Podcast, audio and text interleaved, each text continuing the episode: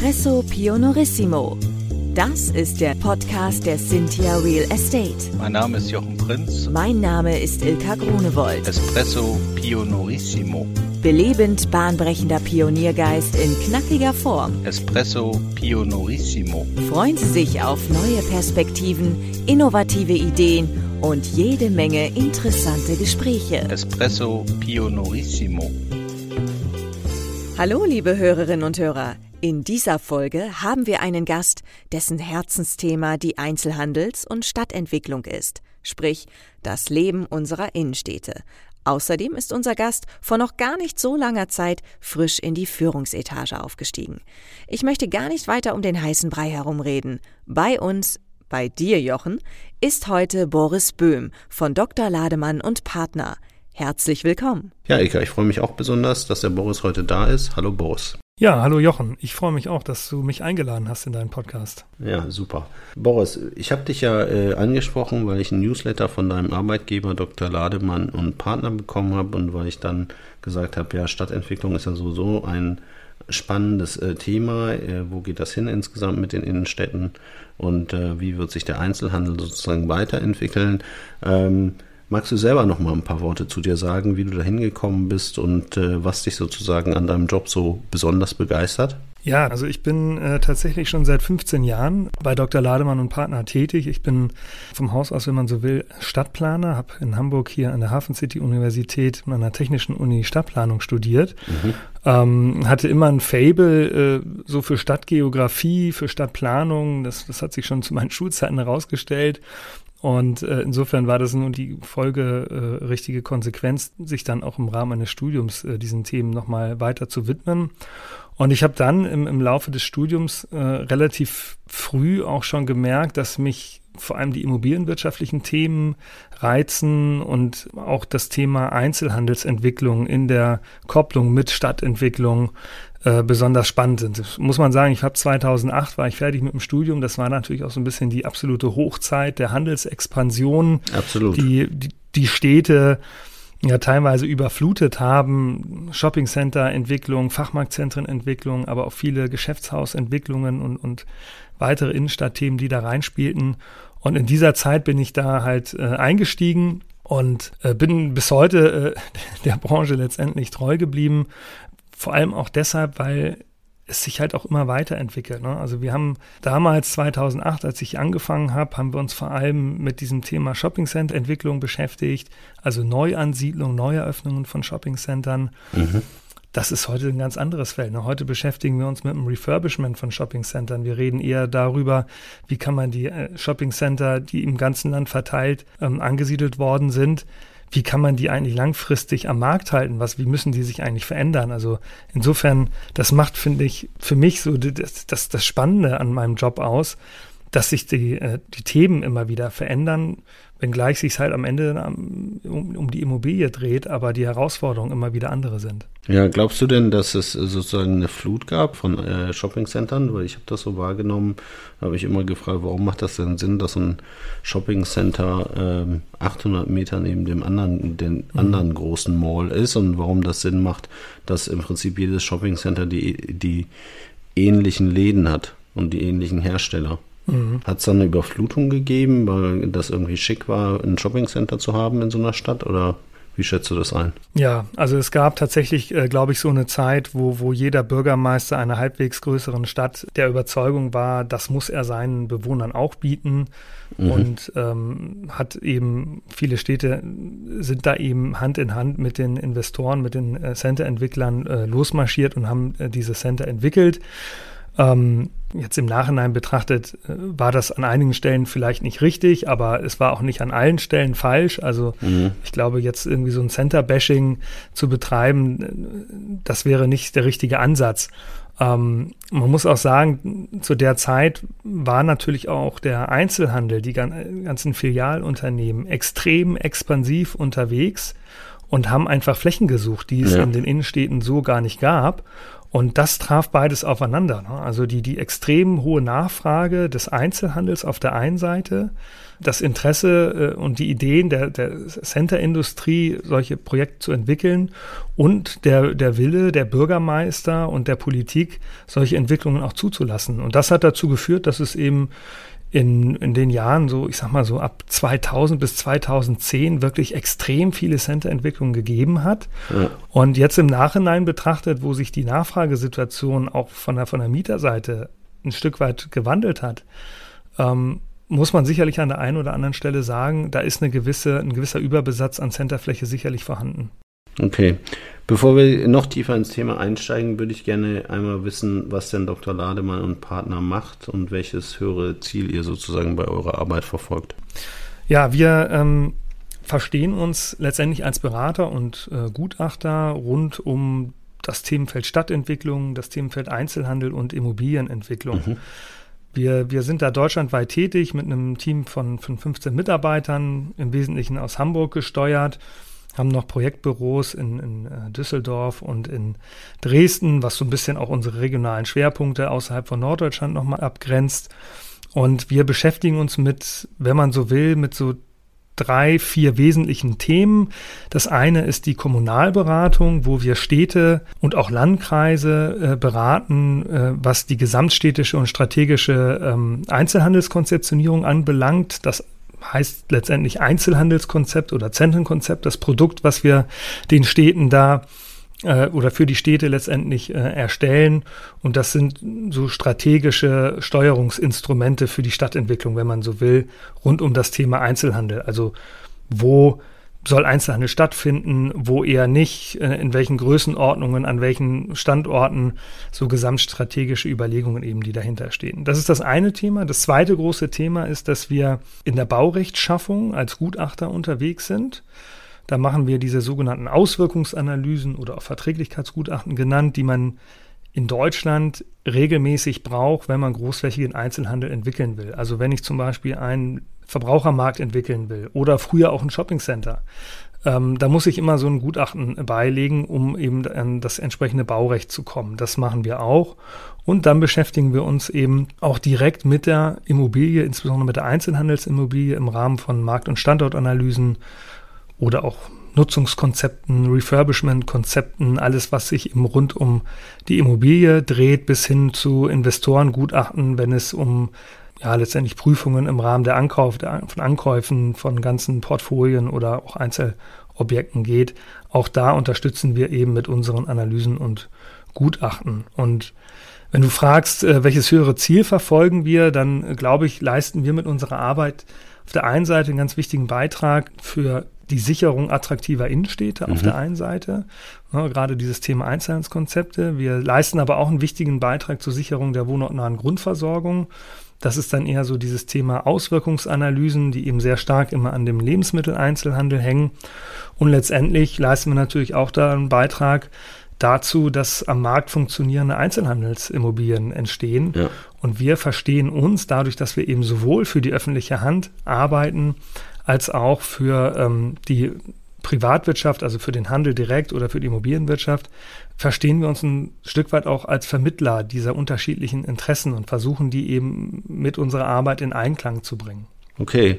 Ähm, was sind denn dabei so die wesentlichen Parameter, äh, die ihr berücksichtigt? Also kommt ihr da sozusagen vom Flächenbedarf der entsprechenden Mieter oder kommt ihr da eher von äh, den Investoren, die sagen, ich habe hier ein Grundstück und das will ich mir kaufen möglicherweise und dann überlegen, äh, ob ich damit sozusagen Ertrag generieren kann. Also was sind dann, wenn ihr das bekommt, diesen Auftrag, euch das anzugucken im Rahmen von der Standortanalyse, was sind so die wesentlichen drei oder vier Parameter, die ihr sozusagen berücksichtigt, um zu sagen, ja, das ist ein guter Standort für XY oder Z? Ja, das hängt natürlich ein bisschen immer davon ab, über welche Branche wir reden, aber ich sag mal, im, im Zweifel ist die Standortqualität hängt natürlich zum einen sehr stark an der Erreichbarkeit. Na, wenn ich jetzt äh, Lebensmitteleinzelhandel entwickeln will, dann muss ich natürlich irgendwo eine, eine gute Anbindung an den motorisierten Individualverkehr letztendlich haben. Für andere Handelskonzepte steht vielleicht eher das Thema ÖPNV im, im Vordergrund. Also das ist sicherlich einmal ein ganz wichtiger Punkt, das Thema Erreichbarkeit. Zweites Thema Äh, natürlich das, das Kundenpotenzial ne, in, im, im, jeweiligen Einzugsgebiet. Also wie sieht so das potenzielle Einzugsgebiet überhaupt aus? Ähm, was habe ich da für Kundenleben? Welche Kaufkraft haben die? Und ist das letztendlich das äh, Klientel, was ich mit meinem Format ansprechen will? Also mhm. Beispiel ein sehr hochwertiges Vollsortimentskonzept wie Edeka oder Rewe an einem sehr kaufkraftschwachen Stadtteil, das funktioniert wahrscheinlich weniger gut, als wenn ich da einen Lebensmitteldiscounter platziere, so mal ganz einfach gesagt. Und drittes wichtiges Thema ist natürlich immer der Wettbewerb. Ne? Also wie ist der aufgestellt? Wie dicht ist das Wettbewerbsumfeld? Um daraus abgeleitet aus diesen drei Faktoren, wenn man so will, dann eben eine entsprechende Umsatzanalyse, eine Umsatzprognose machen zu können.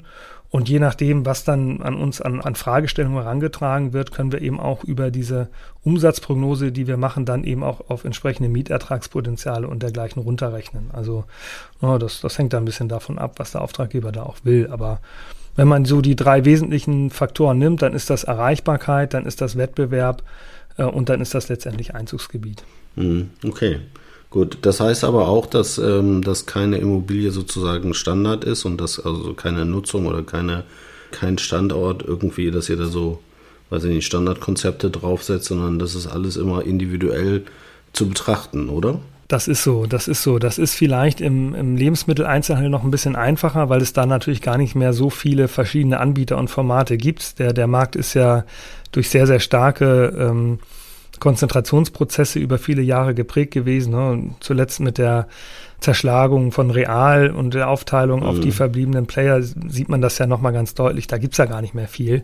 Wenn wir mal abseits vom Lebensmitteleinzelhandel reden und vielleicht eher so in die, in die Innenstadtlagen gucken oder in die Einkaufszentren, da ist es natürlich noch ein bisschen vielfältiger. Und da gibt es sicherlich nicht die Lösung von der Stange, ne? dass, dass an, an jedem Standort äh, jedes Format funktioniert oder für jeden Standort da immer die gleichen Vorschläge gebracht werden. Also da ist es besonders wichtig und gerade auch in der aktuellen Zeit, wo der Markt halt immer schwieriger ist, da ist es besonders wichtig, eben zu gucken, was da an funktionierenden Formaten gut platzierbar ist ne? und, und was vor allem auch ein Stück weit oder welche Formate auch ein Stück weit eine Resilienz aufweisen vor dem Hintergrund der ganzen Herausforderungen, die da derzeit für den Einzelhandel bestehen. Ja, das ist ein guter Punkt. Ähm, es gibt ja die Herausforderungen des Einzelhandels, aber es gibt ja auch die neuen ESG äh, Anforderungen und den Dekarbonisierungspfad und, und Creme und was es dazu alles noch so gibt. Seid ihr denn ausschließlich beim Neubau unterwegs oder seid ihr auch bei der Umnutzung von Bestandsgebäuden sozusagen aktive Berater, die dann sagen, das Konzept, was hier möglicherweise 15 Jahre gut funktioniert hat, hat jetzt aufgrund äh, unterschiedlicher Umstände entsprechend gelitten und aus unserer Sicht wäre es jetzt besser, hier eine Umnutzung zu organisieren, die so und so aussieht. Ja, das ist, das ist tatsächlich äh, die Mehrzahl der Fälle, dass wir uns heute mit Bestandsobjekten auseinandersetzen. Ähm, gerade wenn wir über Einkaufszentren oder innerstädtische Lagen sprechen, dann, dann ist das in seltensten Fällen Neubau. Da geht es eher darum, bestehende Objekte zu revitalisieren, äh, wieder mit einer attraktiven Nutzung äh, zu belegen. Wenn du das Thema ESG ansprichst, das ist bei uns momentan noch nicht, würde ich sagen ähm, so äh, äh, prägend. Das ist nicht ganz unser Beritt. Wir überlegen da derzeit zwar auch in die Richtung, noch ein Beratungsprodukt letztendlich ähm, künftig anzubieten. Derzeit ähm, machen wir da zum Thema ESG aber nichts. Für uns ist da eher, eher die Marktperspektive relevant in Richtung der Umnutzung. Ne? Mhm. Ne? Also da zu denken, in welche äh, Nutzung könnte das gehen. Das ist häufig eben auch dann so, dass es eben nicht mehr nur der Handel ist, also vor zehn Jahren, wenn ich eine leerstehende Fläche hatte, dann habe ich eigentlich zu 100 Prozent nur an Handel gedacht. Das funktioniert heute gar nicht mehr, weil ich gar nicht mehr die Auswahl habe und die Nachfrage auf der Handelsseite. Ähm, da spielen ganz andere Nutzungsüberlegungen eine Rolle. Da mussten wir uns auch als Unternehmen breiter aufstellen. Wir kommen halt eigentlich von letztendlich aus diesem Beratungsfeld Handelsentwicklung, wenn man so will. Und das reicht halt nicht. Ne? Da müssen wir auch über den Tellerrand schauen. Wir müssen heute auch äh, Bescheid wissen im, in der Gastronomie, beim Thema Freizeit, äh, Kulturangebote und dergleichen, ähm, weil das eben die Themen sind, die gerade bei der Revitalisierung von Objekten immer wichtiger werden neben dem Handel. Ja, und bei uns ist es ja sozusagen äh, Aufgabenschwerpunkt seit mehr als zehn Jahren, äh, Immobilien zu revitalisieren. Also wir sagen ja immer, wir geben Immobilien eine zweite Chance. Das heißt, wir sind mhm. gar nicht im Neubau aktiv, sondern nur in der Bestandsoptimierung. Ähm, und für uns ist ESG tatsächlich ein sehr, sehr wichtiges Thema. So, weil wir mhm. bei unseren Mietern auch schon feststellen, also wir haben so kleine, also nicht Shoppingcenter, sowas haben wir nicht im Bestand, aber wir haben so, äh, so Fachmarktzentren, ne? sowas um die 10, mhm. 12, 13 Millionen mhm. wert. So, und äh, da merken wir schon, dass unsere Mieter auch danach fragen. Ne? Also der Drogerist, also der Standarddrogerist, ja. der fragt schon danach, weil könnt ihr uns da ein paar Ladesäulen auf dem Parkplatz bauen und könnt ihr gucken, dass beim Umbau Baustoffe verwendet werden, die halt regenerativ hergestellt werden und nicht äh, mineralische eingesetzt werden und so weiter. Also da gibt es schon ja. eine zunehmende Nachfrage nach diesen Flächen, weil die natürlich auch versuchen, ihre, ihre Werte und ihre Klima, Klimareduzierungsziele, die sie sich selber setzen, äh, dann entsprechend mit umzusetzen und nicht nur bei den Verpackungen bleiben, die sie dann einsetzen, sondern halt auch sagen, ja, wenn ich was miete, dann muss die Fläche aber auch so sein, dass ich, äh, dass ich mich da nicht wie, jemand äh, verhalte, der die Umwelt nicht respektiert und nicht berücksichtigt. Ne? Absolut, also das, das sieht man ja, wenn man so die Programme der, der Immobilienkongresse und dergleichen sich anschaut, wie präsent das Thema ESG geworden ist. Ne? Es ist in aller Munde und es ist für jede größere Immobilienfirma, aber auch natürlich für jeden Nutzer äh, ein Riesenthema geworden man muss sich damit beschäftigen. Also das, das kann ich nur bestätigen. Genau, und die Katastrophen nehmen halt zu oder sie äh, sind mehr in der Aufmerksamkeit, als sie das früher waren. Das, ja. das äh, äh, da wage ich tatsächlich keine echte Prognose, aber auf jeden Fall sind das ja immer riesen, riesen Auswirkungen, wenn dann irgendwelche See, äh, irgendwelche Flüsse über die Ufer treten mhm. so und irgendwas erdrutschartig wegbricht und so. Das sind ja echt immer riesen Katastrophen. So, wo man dann echt denkt, so, das haben wir geschafft. Ne? Also ja. mit, unserem, ja. mit, mit unserem Verhalten. Naja, gut. Aber ähm, lass uns nicht, lass uns da nicht absinken oder traurig werden an der Stelle. Wir, wir packen das ja an. Ähm, du hast es schon ein bisschen gesagt, schwieriges Marktumfeld bei, bei Einzelhandelsimmobilien in Deutschland. Ist das Kind da schon in den Brunnen gefallen oder können wir noch irgendwas retten beim Einzelhandel? Also ich habe jetzt letzte Woche mitbekommen, P&C in Düsseldorf hat, äh, steht, mhm. steht unter Schirmherrschaft im Insolvenzverfahren. Karstadt äh, Kaufhof geht es auch nicht so besonders gut seit vielen Jahren und schlittert eigentlich von einer Insolvenz äh, in die andere so und den anderen äh, Textilern im Einzelhandel, denen geht es auch seit Jahren nicht so richtig, richtig doll.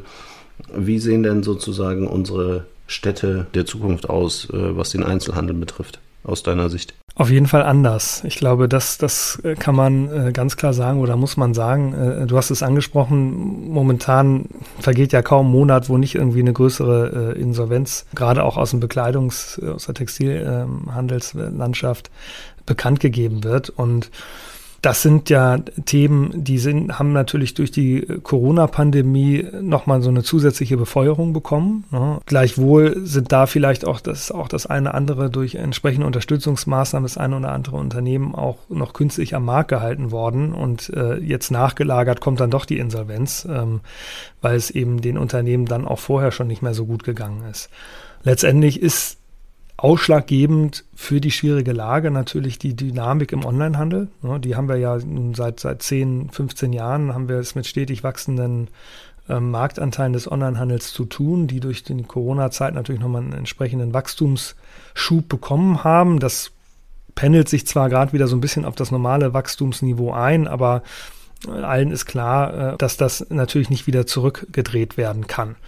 Und äh, wenn ich auf der anderen Seite natürlich äh, keine signifikanten Einwohnerzuwächse habe, keine signifikanten Kaufkraftzuwächse oder ähm, deutlich gesteigertes Ausgabeverhalten mhm. im, im, Hinblick auf, auf die Konsumausgaben für den Handel, und mir bricht die äh, Nachfrage letztendlich oder mir oder mir oder ich habe es letztendlich mit der Umsatzverschiebung in den Onlinehandel zu tun, dann wird es natürlich eng für den stationären Einzelhandel und dann ist es natürlich unausweichlich, dass sich die Handelslandschaft da bereinigen muss. Das ist eine Entwicklung, die wird uns bevorstehen, die, die sehen wir jetzt schon seit einigen Jahren, das wird auch weitergehen. Die Innenstädte werden künftig anders aussehen, da sind wir ganz äh, fest von überzeugt. Ähm, das muss nicht heißen, dass sie weniger attraktiv sind. Also das kann ja durchaus auch eine Chance sein. Wir haben ja eher erlebt durch diese Hochphase der Handelsexpansion, dass wir es auch mit einer gewissen Gleichförmigkeit in den Innenstädten zu tun haben, ne, dass eben sehr hohe Mieten verlangt worden sind und mhm dementsprechend ähm, auch nur dann die bekannten großen Filialisten und Unternehmen noch in der Lage waren, diese Mieten zu zahlen und die waren eben im Wesentlichen dann auch im Handel zu Hause, so dass wir ja auch diese doch von vielen Seiten auch beklagte Uniformität äh, der, der Innenstädte doch tatsächlich haben. Und insofern kann es natürlich auch eine Chance sein, wenn sich äh, der Markt da jetzt ein bisschen bereinigt, äh, wenn die Mieten ein Stück weit absinken, ne, klar, ich meine, die Immobilieneigentümer, für die ist das natürlich eine negative Entwicklung, keine Frage. Aber ich sage mal so aus der Sichtweise der Stadt gesprochen, kann das eine Chance geben, eben auch neue Nutzungen wieder in die Innenstädte reinzubekommen. Und äh, da zählt sicherlich das Thema Gastronomie dazu. Ähm, da zählt das Thema ähm, Freizeit- und Kulturangebote dazu, auch tägliche Versorgung. Ja, wir mhm. erleben das hier zum Beispiel in der Hamburger Innenstadt, dass wir auf einmal in der Bestlage äh, Lebensmittelmärkte haben. Ne? Völlig unvorstellbar vor, vor zehn Jahren, äh, dass man einen Lebensmittelmarkt in der Fußgängerzone in der A-Lage der Hamburger Innenstadt hat. Ne? Das, das, das ist heute aber da. Ähm, also insofern wird das Angebot vielfältiger und letztendlich muss es das auch werden, weil äh, die Innenstädte müssen ihre, äh, die müssen zusätzliche Besuchsanlässe äh, kreieren, ähm, um die Besucher letztendlich in die Stadt zu bekommen, weil das Handelsthema alleine, das wird nicht mehr ziehen. Ne? Also Handel bleibt natürlich eine wichtige Funktion der Innenstädte, aber diese uneingeschränkte Leitfunktion, die der Handel für die Innenstädte in den letzten Jahren hatte, die wird so nicht aufrechtzuerhalten sein. Insofern glauben wir, dass sich das Bild der Innenstädte äh, wandeln wird. Es wird vielfältiger werden.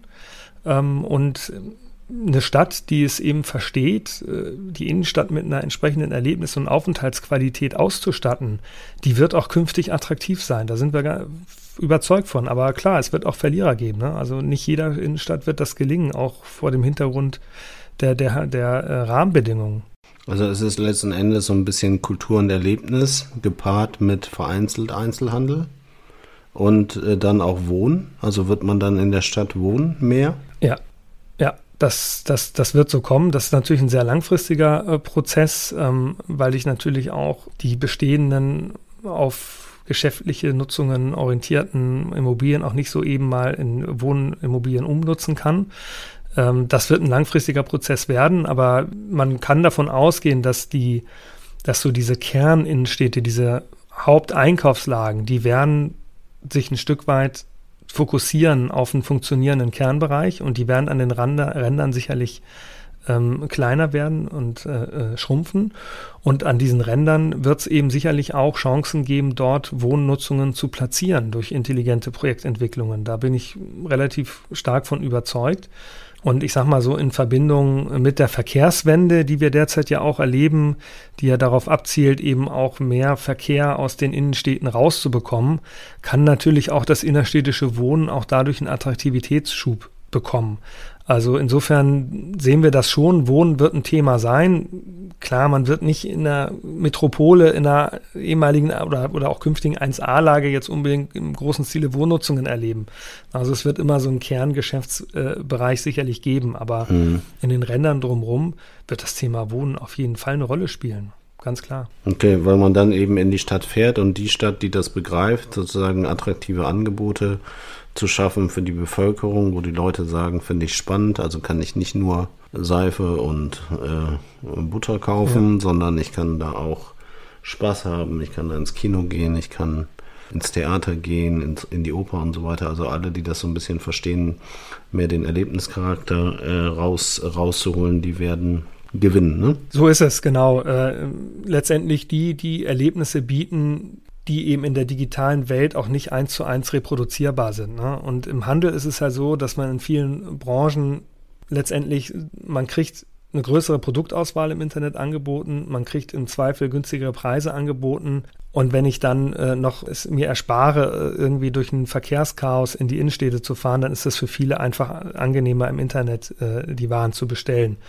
Und ähm, es gibt aber eben viele Themen, die ja in der digitalen Welt eben so nicht abbildbar sind. Und da müssen die Innenstädte letztendlich äh, ansetzen und da die Leute abholen mit den entsprechenden Angeboten. Mhm. Und da fällt es natürlich einer Stadt die äh, vom Grund her eine hohe städtebauliche Qualität hat, historische Innenstädte und dergleichen, der fällt es natürlich leichter, äh, äh, solche Dinge zu spielen und die Leute anzuziehen als eine Stadt, äh, die durch Zerstörungen äh, im Zweiten Weltkrieg im Prinzip neu aufgebaut worden ist und eben diesen historisches, dieses historische Ambiente nicht bieten kann oder diese, diese attraktiven Anziehungspunkte nicht bieten kann. Ne? Da sind die Städte natürlich auch unterschiedlich aufgestellt und, und werden das auch unterschiedlich gut meistern.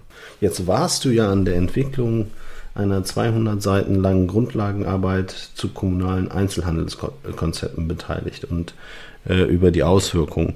Was hat es damit genau auf sich? Was habt ihr da erarbeitet? Ja, genau. Das, ähm, das wir, äh, das ist sozusagen die, ein, ein Arbeitskreis oder ein Expertengremium, wenn man so will, ähm, der an die Gesellschaft für Immobilienwirtschaftliche Forschung angelegt ist, die GIF. Und in diesem Arbeitskreis sind eben unterschiedliche Akteure der Handelsimmobilienwirtschaft, wenn man so will. Also da sind Vertreter des Handels dabei, da sind Vertreter der Kommunen dabei, äh, da sind Projektentwickler drin und da sind aber eben auch viele Gutachter und Berater wie wir mit involviert, die eben tagtäglich mit diesen Gutachten zu tun haben, diese Gutachten erstellen. Und das Problem, in Anführungszeichen sage ich mal, was über viele Jahre bestand, ist, dass es eigentlich keinerlei Qualitätskriterien oder Qualitätsstandards für solche Gutachten gegeben hat jeder konnte sich im Prinzip als Gutachter, oder das ist auch heute noch so, ne, jeder kann sich als Gutachter ausgeben für den Einzelhandel, da gibt es keine Zertifizierungen. Auch der Begriff des Einzelhandelsgutachtens ist nicht geschützt oder ähnliches. Also im Prinzip kann das jeder machen. Das Problem ist nur, die Anforderungen an diese Gutachten sind immer weiter gestiegen in den letzten Jahren, zum Teil eben auch getrieben durch die Rechtsprechung. Und wir sehen auch immer öfter, dass solche Gutachten Teil gerichtlicher Verfahren werden. Die kommen dann in eine gerichtliche Überprüfung, müssen dann auch eben dem standhalten. Und ähm, das hat letztendlich dazu geführt, äh, dass wir in diesem Arbeitskreis gesagt haben, wir müssen uns damit auseinandersetzen. Wir müssen solche Qualitätsstandards gemeinsam erarbeiten, die auch nach draußen geben, damit alle Akteure, die mit diesen Auswirkungsanalysen und mit den einzelnen Gutachten zu tun haben, so eine Art Leitfaden haben, um zu kontrollieren, ob diese Gutachten eben nach bestimmten Standards auch erstellt worden sind und sich man eben darauf auch verlassen kann. Das ist so ein bisschen der Hintergrund. Ne? Und gerade diese Einzelhandelsgutachten, die auch im Rahmen der Baurechtschaffung eine Rolle spielen, die stehen halt in einem unglaublichen Spannungsfeld unterschiedlicher Interessen. Ne? Da reden ganz viele Leute mit oder wollen ganz viele Leute mitreden. Ne? Das sind die Kommunen, das sind vielleicht Nachbarkommunen, die mit der Entwicklung nicht einverstanden sind. Das sind die Investoren, das ist der Handel, dann sind das Wettbewerber, die da irgendwas verhindern wollen oder auch nicht. Also ganz viele Leute, die da letztendlich in diesem Prozess mitwirken und äh, letztendlich dann auch sich so ein Gutachten vorknüpfen. Und das kann natürlich dazu führen, wenn diese Gutachten nicht vernünftig gemacht worden sind, kann das äh, äh so eine Investitionsentscheidung auch tatsächlich wirklich äh, verhindern oder, oder zumindest über Jahre in die Länge ziehen. Und insofern erschien es uns in diesem Arbeitskreis eben sehr, sehr wichtig, da solche Standards mal zu setzen. Und da haben wir eben eine entsprechende Publikation zu rausgegeben. Okay, also geht es um Qualitätsstandards, die ihr als Branche gesetzt habt, wo man sagen kann, wenn äh, die Gutachten nach diesen Qualitätsstandards erstellt werden, dann äh, hat das Hand und Fuß. So ist es, so, so kann man das sagen, genau. Und äh, wir werben natürlich da damit äh, eben, dass diese Studie auch, auch wenn sie natürlich nicht ganz leicht verdaulich ist, muss ich zugeben, die hat schon ordentliche Seitenzahl. Ähm, aber wir werben damit, äh, dass die eben in den Kommunen, in den Genehmigungsbehörden auch entsprechend genutzt wird und auch gelesen wird, um da auch einfach ein bisschen Transparenz äh, in dieses ganze Feld reinzubekommen und Akzeptanz letztendlich auch für uns als Gutachter, die Akzeptanz mhm. auch zu erhöhen. Ne? Weil wir kommen ja auch schnell in den Verruf, na, da ist ein Gefälligkeitsgutachten gemacht worden, da ist nur das reingeschrieben worden, was der Investor hören will. Ähm, ja, und um dem äh, entsprechend zu begegnen, ist es eben äh, wichtig, eben äh, dem dann solche Qualitätsstandards auch entgegenhalten zu können. Ja, ich bin ein großer Freund tatsächlich von Qualitätsmanagement. Mein Vater war selbst Auditor bei der DQS und hat mir das irgendwie ja. vermittelt, war ungefähr so alt wie ich, also das, äh, als ich wie ich heute, als äh, er sich sozusagen dem gewidmet hat. Und mich hat das beeindruckt, weil ich ihn irgendwie immer noch auf dem Sofa sehe mit seinen Massen von Unterlagen, die er da gewälzt hat, um dann zu sagen, äh, wir müssen gucken, ob die Leute äh, das, was sie im Handbuch reinschreiben, auch tatsächlich leben.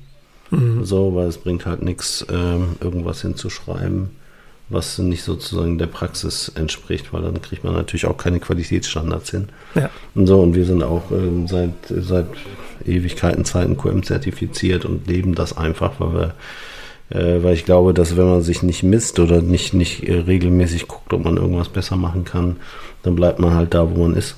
Ne? Und mhm. das ist eigentlich schon so ein bisschen der Anfang vom Ende. So, also deshalb bietet äh, QM aus meiner Sicht ganz große Vorteile und wenn ihr da jetzt so ein Werk aufgesetzt habt, dann gibt es ja sozusagen eine verbindliche Richtlinie für alle. Zumindest für alle Gutachterbüros, die in diesem Kreis mitgewirkt haben. Es waren offen gestanden auch nicht alle, aber, aber der Großteil der Branche war tatsächlich vertreten. Und ähm, wir haben es das auch nicht äh, leicht gemacht. Ne? Also wir haben da jahrelang äh, dran gearbeitet, wenn man so will, weil du kannst dir das vorstellen, ähm, da hat natürlich auch jeder so sein gewisses äh, Methodenrepertoire und seine bestimmten gutachterlichen Standards für sich selbst auch mal gesetzt äh, die man natürlich auch äh, dann nicht komplett über äh, Bord äh, werfen möchte. Ne? Also insofern haben wir auch viele intensive Diskussionen geführt über bestimmte Themen, wie man da methodisch herangeht.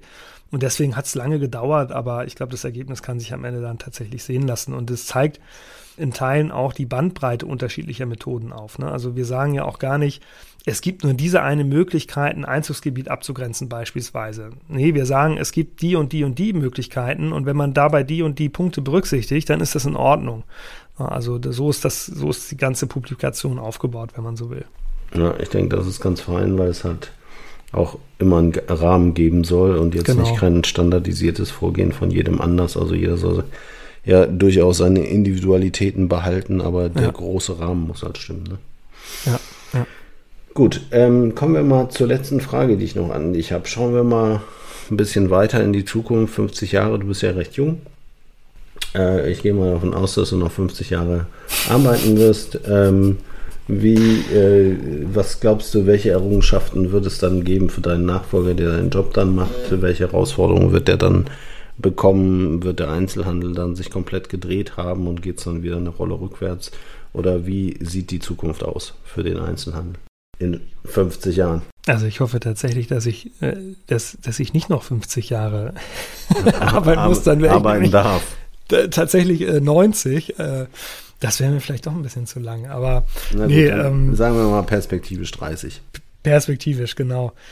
Naja, also letztendlich in, in, im Beratungsgeschäft und, und, und, gerade wenn man sich mit dem Handel beschäftigt, und das zeigt der Blick zurück in die letzten 15 Jahre, die ich jetzt äh, äh, in dem Themenfeld unterwegs bin, da ist, bleibt ja im Prinzip nichts, äh, was nicht dem Wandel unterlegen ist. Also äh, das wird sicherlich weitergeben. Es wird immer bestimmte äh, Trends geben, es wird bestimmte Themen geben, die wir da zu berücksichtigen haben und ich sag mal so, die Beratung von der Stange, die man da jetzt irgendwie äh, die nächsten 20 Jahre genauso äh, macht wie heute, das wird sicherlich nicht geben.